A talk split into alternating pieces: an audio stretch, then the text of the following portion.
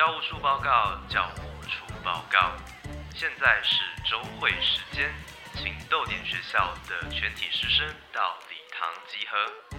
学习没有据点，豆点学校上课喽！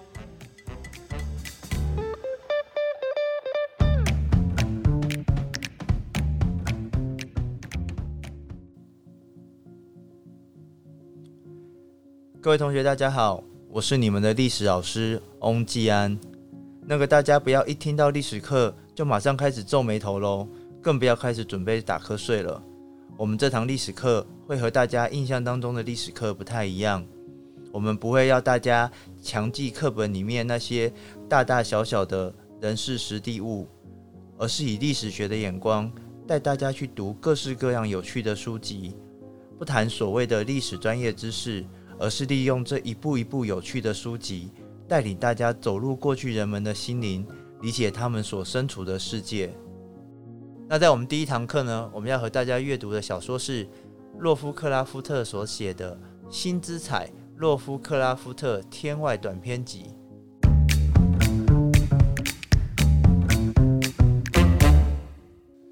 要来谈《新之彩》这本小说，就一定要来谈它的作者 H.P. 洛夫克拉夫特和他所创造出来的克苏鲁神话这个系统哦。刚好呢，也蛮巧合的哦。之前哦，老师在另外一堂课上哦，呃，上课的时候，刚好那堂课有同学要报告呃洛夫克拉夫特相关的作品哦。那时候我就观察到一个很特别的现象哦，就是班上的同学哦，明显的分成两个极端哦。一个极端呢，就是完完全全没有听过洛夫克拉夫特的大名，然后整个就是鸭子听雷哦，完全一头雾水哦。那另外一个极端呢，恰好就是相反哦，就是一群。几乎啦，你可以说是刻板印象，但现实就是如此哦。就是一堆男生哦，哦，非常的呃积极热烈的讨论哦，他们对洛夫克拉夫特的种种的理解和接触哦，整个就是进入了一种呃怎么讲疯狂粉丝团的那种状况哦，讨论的非常的热情，非常的投入哦。那这大概也可以看出来，就是洛夫克拉夫特这一个创作者哦，他的独特的地方哦，特别是在今天哦。我们可以说，他已经成为某一种次文化，或者是说某个特定的这种奇幻的同温层里面哦，无人不知、无人不晓的大师哦。但是呢，即使是刚刚哦所说的那一些哦，呃，鸭子听了一头雾水，完全没有听过洛夫克拉夫特的那些同学们呢，在经过呃相关的讨论和报告之后呢，也都很惊讶的发现哦，原来呢，他们对于洛夫克拉夫特相关的作品。或者是从他作品里面截取出来的元素所衍生出来的各式各样的创作，其实并不陌生哦。也换句话说，洛夫克拉夫特呢，他虽然说是呃特定次文化圈子里面的大师哦，但是他的影响力哦，其实在不知不觉中哦，是无远弗届的渗透到今天各式各样的大众流行文化或传媒创作之中哦。那洛夫克拉夫特呢？他出生在一八九零年哦，也就是出生在十九世纪末，然后在一九三七年的时候哦，因为癌症去世哦，所以其实他非常的年轻就去世了，享受只有四十六岁而已哦。那他出生的家庭呢？他出生在美国的普罗维登斯哦，是美国呃历史非常悠久的一个城市哦。那当地最著名的可能就是布朗大学哦。洛夫克拉夫特呢，在求学时代哦，呃，也一直希望能够申请进入布朗大学哦，可是一直也是没有如愿哦。呃，洛夫克拉夫特呢，呃，他们家的家境呢，大概就算是一个小康之家哦。那他是家中的独生子哦，所以他家中主要成员就是他的父母和他三个人所组成的。但是呢，不幸的是呢，在大概洛夫克拉夫特三岁的时候，他父亲呢，就因为精神失常哦，被送进了当地的疗养院哦。然后在洛夫克拉夫特七八岁的时候，就在疗养院当中去世了。洛夫克拉夫特呢，在父亲住院之后，就和母亲呢，哦，投靠到外祖父的家庭那边哦。那洛夫克拉夫特自己哦，他的身体状况也并不是很好哦。他从小就经历了各式各样呃身心方面健康状况的刺激和影响哦。到他中学的时候，他的外祖父去世哦，他们家庭呢马上就失去了这个经济上面的资助哦，被迫呢必须搬到一个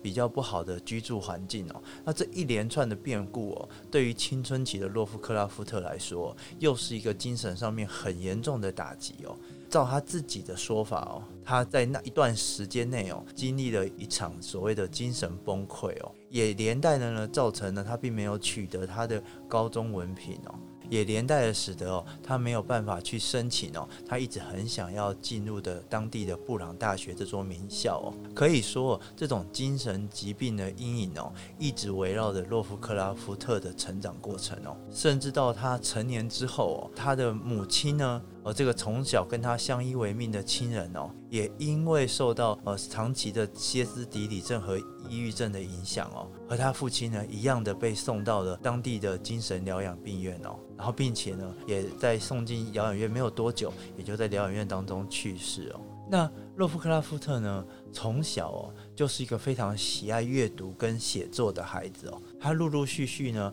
都有投稿一些当地的刊物，或者呢，他也有时候会自己编一些这种小小的。呃，像同人志一样的期刊哦，但是呢，他的整个创作的高峰哦，一直要到他的中年，也就是三十岁之后哦，然后他呃母亲去世了，然后他也结束了他第一段婚姻哦，重新回到了普罗维登斯，跟他的亲戚住在一起之后哦。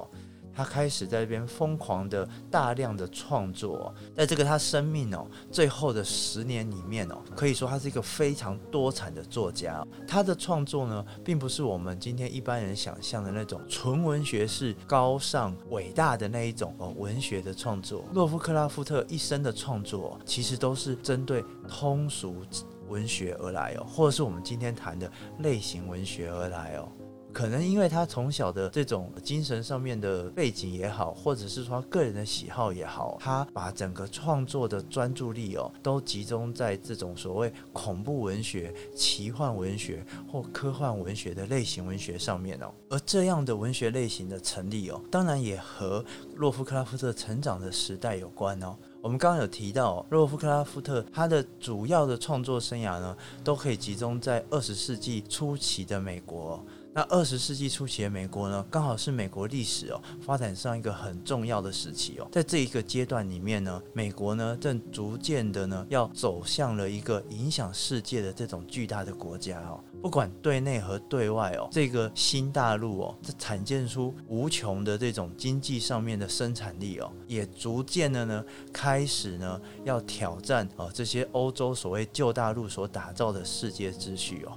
美国内部呢，呃，不管是商业也好，工业也好，传统的农业也好，都非常的蓬勃的发展哦。这样蓬勃的发展哦，除了带来是经济上面非常可观的成长以外哦。也连带的呢，改变了呃许许多多一般人的生活，社会呢也开始不断的进步哦，许许多多的人改善了自己的生活，接受了教育哦，那这些社会上面新兴的中产阶级呢，也就构成了一个庞大的一个大众的阅读市场哦。对这些人来说呢，他们在阅读上面的需要哦，并不一定要是那种哦传统的那种高尚的纯文学哦，他们更多的呃需要的是充满比较多娱乐性。和刺激性的这种通俗的大众文学哦，所以在美国当时呢，呃，就开始出现了许多这种通俗的大众的刊物哦。那这个当然也反映了在美国当时印刷出版的产业哦，也已经有了一定规模的发展哦。洛夫克拉夫特呢，他的这些呃恐怖文学、奇幻文学甚至科幻文学的创作，也主要都是在这些通俗出版物的期刊上面大量的连载哦。他的创作力呢，在这十年哦，真的是完全彻底的爆发哦。不管是他知名的短篇故事呢，或者是长篇的作品哦。通通都在这个时间写成哦。那当然，我们也得要说，在创作的目的上哦，现实的考量哦，一定是非常重要的一个因素哦。所以，洛夫克拉夫特呢，他很积极的投入写作，一定的程度上呢，也是希望能够借由写作呢而谋生哦。所以他除了自己创作作品以外呢，他有的时候呢，也会替其他的作家修改文章哦，甚至负责代笔哦。但即使是这么拼命的写作，呃能够得到的这种经济上面的回馈哦，还是非常的有限哦。所以洛夫克拉夫特虽然说创作出的作品非常的多，但是在生活上面还是非常的拮据哦。可以说他整个创作人生哦，都有一点点怀才不遇哦，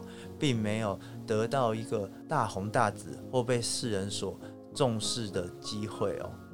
然后在一九三六年，他就很不幸的得到了肠癌而去世哦。在洛夫克拉夫这短短的一生哦，我们大概可以看到两个重点哦，也就是说，一方面当然是外在的，也就是刚刚所提及的美国大众通俗文学这样市场的兴起哦，这样的兴起本身哦，当然一方面是经济上面的强势哦，另外一方面呢，也是相关技术上面的突破。比如说像火车啊、电报啊、无线电啊这些新的科技哦，把这个新的大陆给紧密的融合在一起哦，发挥最大的创造力哦。也就是说，美国呢在二十世纪的时候，它的强盛的萌芽哦，其实奠基在人类科学的发明哦和种种乐观的突破。那这样的经济上面，因为科技带来的成长，也就反映在了人民的生活上面，连带的。创造出了一群新兴的中产阶级，然后这群新兴中产阶级呢，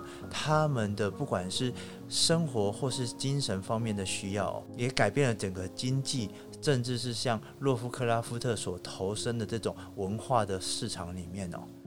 那另外一个呢，透过洛夫克拉夫特的人生，我们会看到的重点，也就是我们常常会在许许多多的艺术创作者或工作者身上所看到的，那就是一个不断受到外在的世界或者是自己内在心灵哦，各式各样折磨的情形哦。所以在一定的程度上哦，不能说是百分之百所有创作者都是这样。但是呢，许许多多伟大的创作，似乎都是在这种外在的穷困潦倒，以及内在心灵的各种抑郁或者是折磨的状态当中哦，所激发出来的。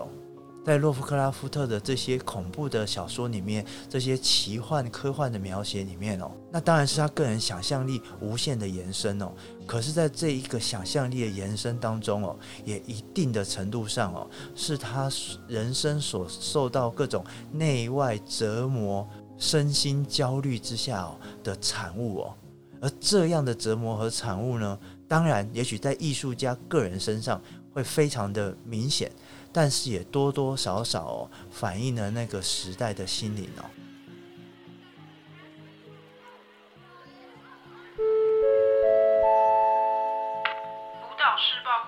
导师报告。疫情期间，你是否觉得内心烦闷、难以排解？欢迎到鲨鱼书店的官方网站、Facebook、Instagram、扑浪还有 Podcast。鲨鱼书店会和大家聊聊时事和八卦。同时分享精心挑选的主题书单，陪你放轻松。洛夫克拉夫特这么多的创作当中，最有名的大概就是他所创作出来的克苏鲁神话哦。那克苏鲁神话呢，真的是一个非常复杂的体系哦。我相信任何一个洛夫克拉夫特的迷哦，都可以针对这个神话，可以滔滔不绝的讲上一整天哦。所以在这边我们就不特别去细论里面的种种细节哦，但是有几个重点哦是要和同学所特别提醒的哦。一个就是说克苏鲁神话，或者说洛夫克拉夫特的神话哦，在这个体系里面哦，他所强调的，也就是这个庞大宇宙当中哦，有许多类似像神明一样古老而伟大的那种外星人的神子一样存在哦。那这些呃拥有庞大力量的神子哦。他们主宰的这个宇宙的种种秩序哦，然后也因为这些巨大的力量哦，替人类哦带来无穷的恐怖哦。因为比起这些伟大的外星神明哦，生活在地球人类是非常渺小、非常脆弱，其实就像蝼蚁一般哦，对一切都是未知，然后轻易的就会被践踏。对这些神明来说，完全是微不足道的一种生物哦。而这种面呃所谓这种未知的、恐怖的、巨大的这种外星的这种来自宇宙环境的力量哦，借由这样庞大的力量来凸显出人类的无能、无知和渺小和脆弱这样子的对比和这样子的捕捉，一定的程度上哦，我们可以说这是洛夫克拉夫特他心里的某种写照哦。如果对应到他的不管是人生或是他的创作人生也好，我们都可以看到那一种生活的抑郁和压抑哦，那种不能够掌控自己生活的无力感哦，化成了恐怖的元素，投射在作品当中。建立起这个克苏鲁神话。第二点呢，是当我们在讨论克苏鲁神话的时候，而要特别注意的就是这个整个神话哦，它的影响力哦，是在洛夫克拉夫特死后哦，才开始逐渐的酝酿，达到巅峰哦。我们甚至可以形容哦，洛夫克拉夫特的创作人生哦，他就像是恐怖文学或奇幻文学世界里面的反骨一样哦，他的整个那个创作的影响哦，是在他的死后哦。被他的那一些读者们，或者是他的追随者们，或者是他的创作同行们哦，慢慢的发掘哦，甚至扩张哦。洛夫克拉夫特精心所打造的那一个神话世界哦，那个是由呃各式各样不同的神子，包括外星的，包括地球的，各式各样不可思议、难以用言语诉说的生物所构成的。他所虚构的那一些。神明虚构的那一些神话，或者是说他在作品中所要探讨的种种的主题哦，在他的死后被一代又一代的创作者所继承，然后甚至发扬光大，甚至可以说成为我们今天不管是翻开任何一本恐怖小说、奇幻小说，都会看到的基本元素哦。甚至是漫画、动画、电影、电玩里面，我们都可以看到克苏鲁神话相关的元素哦。也就是说，在克苏鲁神话里面，洛夫克拉夫特打造了一个独特的宇宙观。在这个宇宙观里面，除了种种的呃神明鲜明的刻画和对于不可知力量的描述以外，更重要的是一种人在面对未知世界的无力感和恐惧感，而也就如同洛夫克拉夫特非常有名的一句经典名言，他说：“人类最古老强烈的情绪便是恐惧，而最强烈的恐惧便是对未知的恐惧。”洛夫克拉夫特在他的小说世界里面就打造一个属于未知恐惧的世界。而那样一个完全紧扣着人类本能的未知恐惧世界，也成为了日后所有恐怖作家或者是奇幻科幻小说作家所共享的世界，所共同沉寂的遗产哦。而这也是我们今天在二十一世纪哦，已经将近了一百多年以后哦。在读洛夫克拉夫特的作品，还是能够被他深深所吸引的原因，因为他所强调的恐怖，他所创作的那一些不可思议的情节，是紧紧扣住我们心里面那个属于人性所共通的本能哦。即使你对克苏鲁神话完全不了解，即使你对洛夫克拉夫特这个人全然的陌生。我相信，当你翻开《新资产》这本书的时候，随便从当中翻阅任何几个故事，都还是可以觉得非常的开心，触动某一些心灵层次的刺激和恐怖哦。正是因为洛夫克拉夫特他所捕捉的恐惧，是一个跳脱时空限制、人性最本能最。底层最根本的情绪哦，特别是一个生活在当下这样一个完全被科学所主宰的世界里面哦，读洛夫克拉夫特的小说，读新之才哦，一定会更有感触哦。一方面，也就像刚刚说的，洛夫克拉夫特是一个二十世纪初期的人，整个二十世纪的基本原则或者是说价值。不管是新大陆的美国，或是旧大陆的欧洲，乃是其他追随欧美发展的国家，都福音一个就是所谓理性化的发展，一个完全科学的价值哦。要怎么去形容这个价值？德国知名的社会科学家马克思韦伯有一段话，我觉得形容非常的好。他说：“我们的时代是一个理性化、理智化，尤其是将世界之迷昧加以去除的时代。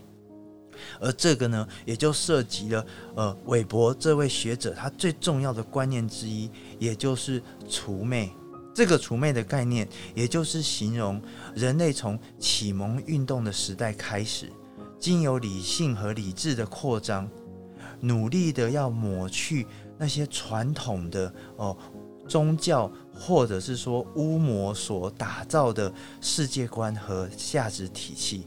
然后以科学去建立一个现代化的社会。但韦伯作为一个高明的学者，他不只是要描述这个现象，他也要指出这个现象背后所隐藏的某种不安。当我们经由除魅，将传统的这种呃巫启的信仰，或者是宗教的信仰，从我们的社会当中所抹去，那过去这些信仰所带来的种种的价值也随之消失。那要替代这个价值的空洞，我们所能够依赖的就是理性，但是理性的安全和稳定。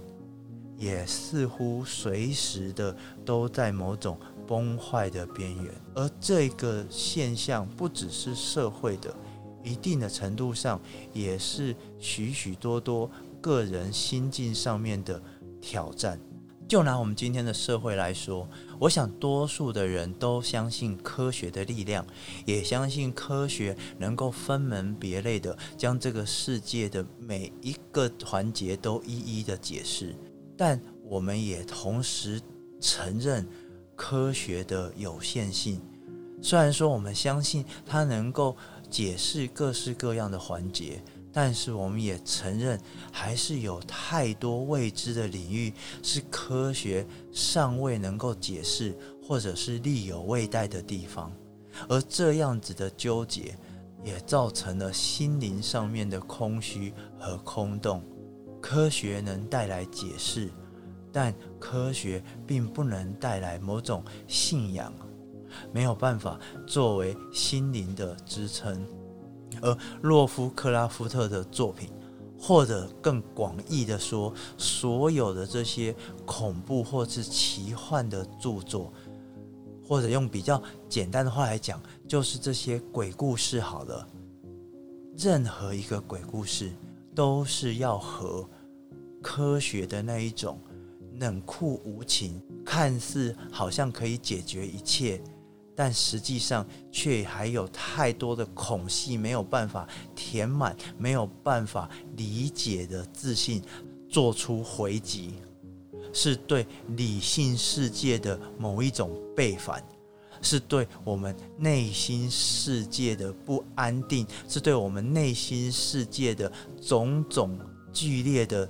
震荡起伏做出的回应和投射，我们都能够接受。现在世界的主轴是科学和理性，但是理性和科学真的对我们来讲就足够了吗？更多的时候，或者是说我们更常面对的，常常是那些不可测的、难以预料的某种意义上的疯狂，而面对那样疯狂的恐惧。就是洛夫克拉夫特作品《新资产》里面这几个故事所带给我们最大的刺激，甚至在阅读过程当中最深层的启发。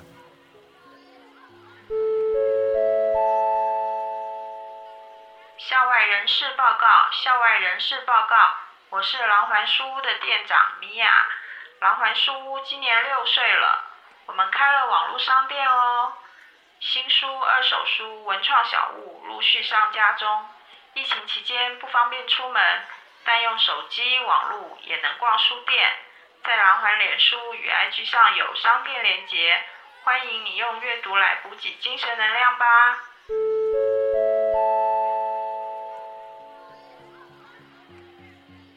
新资彩呢，就像它的副标说的，是一本短篇集哦。那在这个短篇集里面呢。总共收录了六则故事哦。那各位同学请放心哦，老师在这边呢不会把这六个故事的结局哦告诉大家哦。但是我认为呢，这六个故事里面呢，都可以看到洛夫克拉夫特在他创作当中哦，可以说是最重要的三个元素哦。这些元素呢，后来也或多或少哦，成为呃整个克苏鲁神话世界，或者是说呃整个恐怖或奇幻文学里面哦，呃共同享有的主题和主旨哦。第一个元素是处处在和科学的那个理性的世界对抗啊，比如说像书中的故事《月之沼》哦，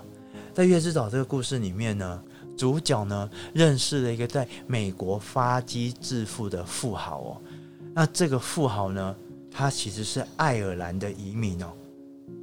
那在他有钱之后哦，他就回到爱尔兰哦，买了一座城堡，然后在那个城堡上面呢，进行各式各样的整建和修复哦。在这位富豪写给主角的信里面哦，不断的强调哦，当地的农人哦，是因为他在海外所带回来的这些财富哦，然后过得多好多好，然后当地呢也因为他的这些花费哦，然后变得蒸蒸日上哦，然后这些自夸的信件呢，在最后呢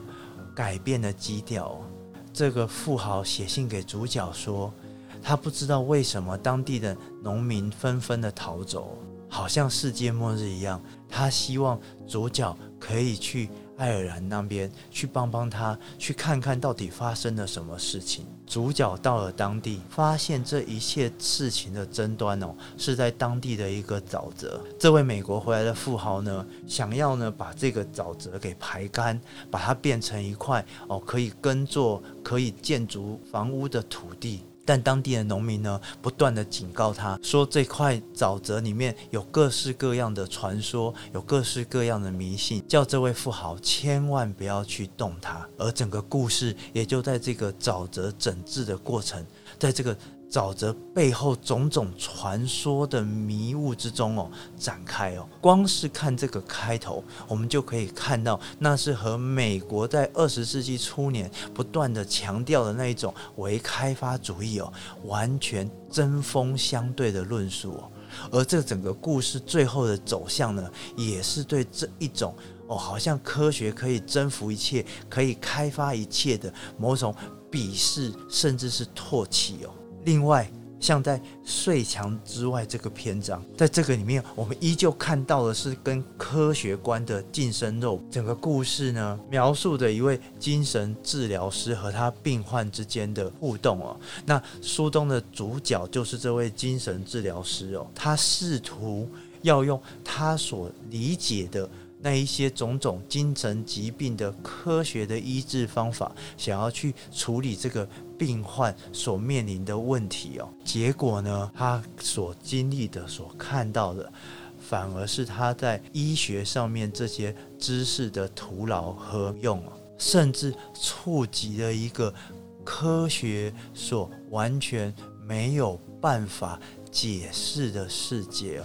第二个在新之彩里面，我们会看到洛夫克拉夫特书中常有的第二个元素哦，就是他非常的善于去挖掘每个人心底的那一种失控的疯狂哦。像书中的故事《修普诺斯》，那就是完全的人类心底的探索过程。书中的主角和他的朋友，他们试着用药物想要去干扰自己的生理。然后借由这种对生理的干扰，然后想要去探索人类的心灵，而在这探索心灵的过程当中，透过洛夫克拉夫特那独特的文字，打造出一种非常。诡异又非常高张的氛围，然后这样的诡异和高张的氛围里面，看到的是人如何从正常完全走入彻底疯狂的状态，甚至在最后最后的结局还留下了一个巨大的反转，而这巨大的反转不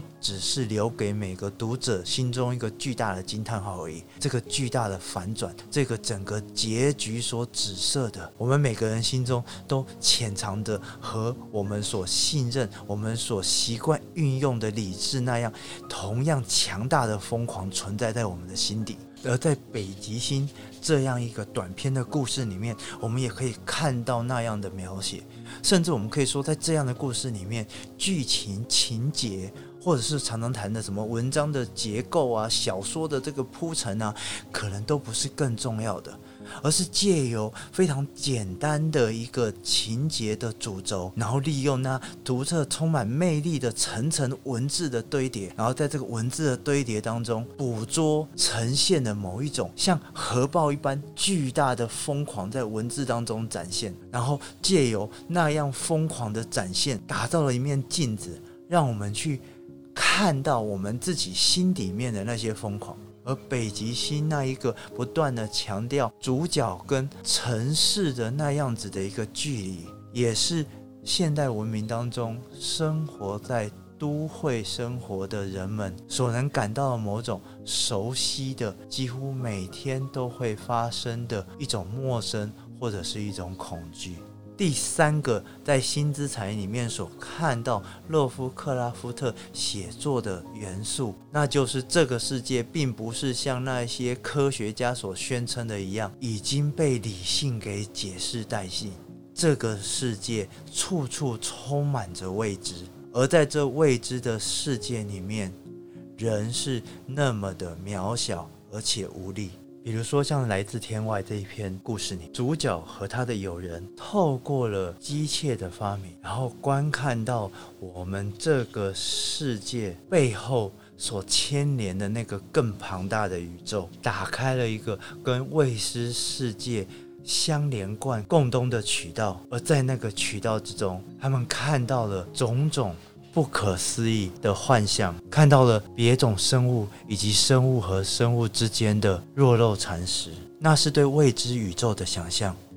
同时也在那个想象之中映衬出人类只不过是这庞大宇宙当中渺小到不可能再渺小的一员，而这样子的观点，在新之台里面可以说发挥的淋漓尽致。在新斯台的故事当中，一颗外星来的陨石改变了这个村庄里面，包括人在内所有生物的状态和样貌，就像某种传染病一样散布了开来。每个人的生活都受到了影响，不管是生理上的或是心理上的，都面临了巨大的扭曲，被推到了极限和边缘。人们试着想要去找寻原因，人们试着想要去挖掘那个源头，但是当他们走到那个源头的时候，发现这一切其实已超越他们理性或自信所能理解的能力。那是一种全新的对于生命概念的理解。而面对那样的外来的入侵，面对那样无法解释的存在，当地居民的心灵就这么轻易的。被扭曲，引导向了疯狂，甚至死亡。我们可以说是外来事物的入侵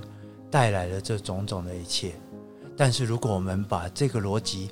推广的更大一点，与其说是外来的事物，不如说，在这个庞大的宇宙当中，我们真的太渺小了，渺小到一颗我们以为是石头的事物都能够改变我们的生活，都能够践踏、扭曲我们心灵的稳定。人永远都处在未知的世界里面，科学只是某一种我们自以为是的装懂，而在那庞大的未知里面。每一个人，即使他有再多的科学当做支撑、当做武装，他最终都是会被攻陷，最终都是会被那未知的巨轮碾过，最终所有的人都是渺小且无力的存在。我们可以做这种和科学的对抗，或者是嘲讽，或者是说对每个人心底那巨大疯狂的描写和捕捉，乃至于推导出人在这个世界上面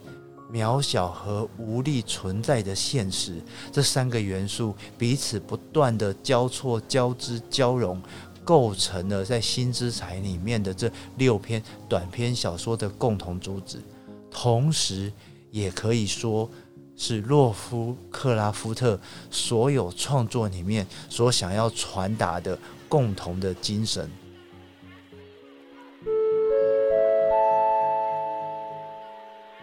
校长室报告，校长室报告。今天历史科翁老师介绍的新知彩，是我们豆点学校暑假的指定读物，纸本书、电子书都可以找来看，记得去你喜欢的书店买哦。听说在高雄三鱼书店的网站购买，还有独家小赠品哦。祝大家暑假快乐，出门爱给你戴口罩哦。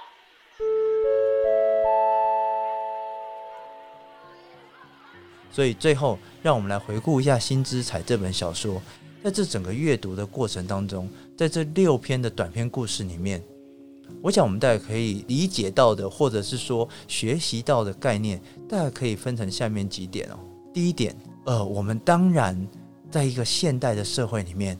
科学和理性当然是重要的。那也是我们看待世界或认知事物的一个重要的方式。我们绝对无法，也不应该再回去相信那一些所谓的怪力乱神的逻辑了。新之彩从来没有要去宣导一个迷信的概念。洛夫克拉夫特的恐怖小说，他所打造的克苏鲁宇宙观，也从来不是真的要去建立一个什么奇怪的信仰或者是宗教。那个本质上所想要传达的是一种谦卑，一种知道科学的不足之后，面对世界的谦卑。人从来就不是万物之灵。人只不过是跟万物一样，在这个庞大的宇宙的运行的逻辑当中生存的渺小存在。科学和理性给予我们不同于其他生物的优势，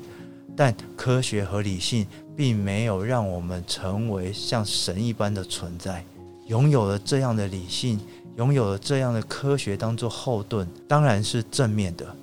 但是同时，我们也应该保持着谦卑，要理解看待这个世界，不管是外在的运行，或者是说我们内心的种种情绪的纠结和纠葛，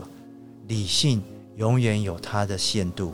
永远有它没有办法解决的问题，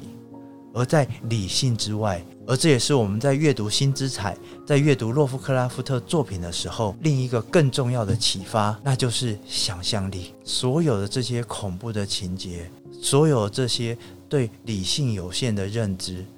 到最终，他都会要回溯某一种对感性的推崇。而在洛夫克拉夫特的笔下，这种感性的推崇，并不是某种 sentimental 那种非常情绪化的。更重要的是想象力，是要打开我们的想象力，跳脱理性所帮我们设下的边界，让想象力可以尽情的驰骋。在洛夫克拉特的叙述里面，在新之彩的这六篇故事里面，我们可以看到那想象力无远无尽的发散，那个跳脱所有科学所定下来的，不管是逻辑也好，规则也好。形貌也好，都可以用想象力加以推翻，而拥有那样的想象力，拥有想象力去剖析未知的存在，那才是人类可以不断不断进步的动力，那也才是科学可以不断不断向前推进的主要的能量来源。而最后的一点，那就是我们必须对所谓的大自然。或这个世间的某种我们不太了解、还不能够体会的逻辑，保持敬畏，保持恐惧，觉得自己无所不能，觉得科学能够征服事物，那都是一种狂妄的自大。我们必须要面对自己内心的那种本能的恐惧和敬畏，我们才能够更了解外在的世界。我们才能够更了解自己。每一个恐怖的创作，不管它是什么样子的媒介形式，它当然在第一层上面是为了要能够带给我们刺激、紧张这种种的感官的体验。但是在更深的层次里面，这些恐怖的、奇幻的、科幻的种种的作，它都是要让我们知晓我们人类的渺小，然后在这个渺小里面，对世间的一切保持恐惧和敬畏。唯有这样子的恐惧和敬畏，知道人类这个生物或个人的存在的极限，我们才能够稳扎稳打的踏出每一步。也只有在这样充满敬畏和恐惧的踏出每一步，才能够真正缔造出整个文明的伟大进步。对理性保持谦卑，让想象力尽情的驰骋，然后对世间未知的秩序保持的恐惧和敬畏，这三点可以说是《新之彩》这本书，或者是洛夫克拉夫特所有的作品所想要传达的。最重要的启示或者是启发吧。好喽，以上就是今天对新之彩洛夫克拉夫特天外短编集的讨论。那么一样的，在下课之前呢，要给大家一些回家作业哦。我们这一次回家作业呢，很简单，就是试着让同学们去扮演一下洛夫克拉夫特的角色，也就是同学们回家之后呢，在你的日常生活里面找到一个角落。或是某个特别的情景，想象在那里存在的一只异星来的生物，去想象它的大小和样貌，并且把它给描绘出来，然后借由这样的描绘，再进一步的去猜想这样一个异星生物它出现在那里的目的和意义。让我们一起练习像洛夫克拉夫特一样的思考，一样的看待世界吧。那今天的课程就到这边结束喽，我们下次见。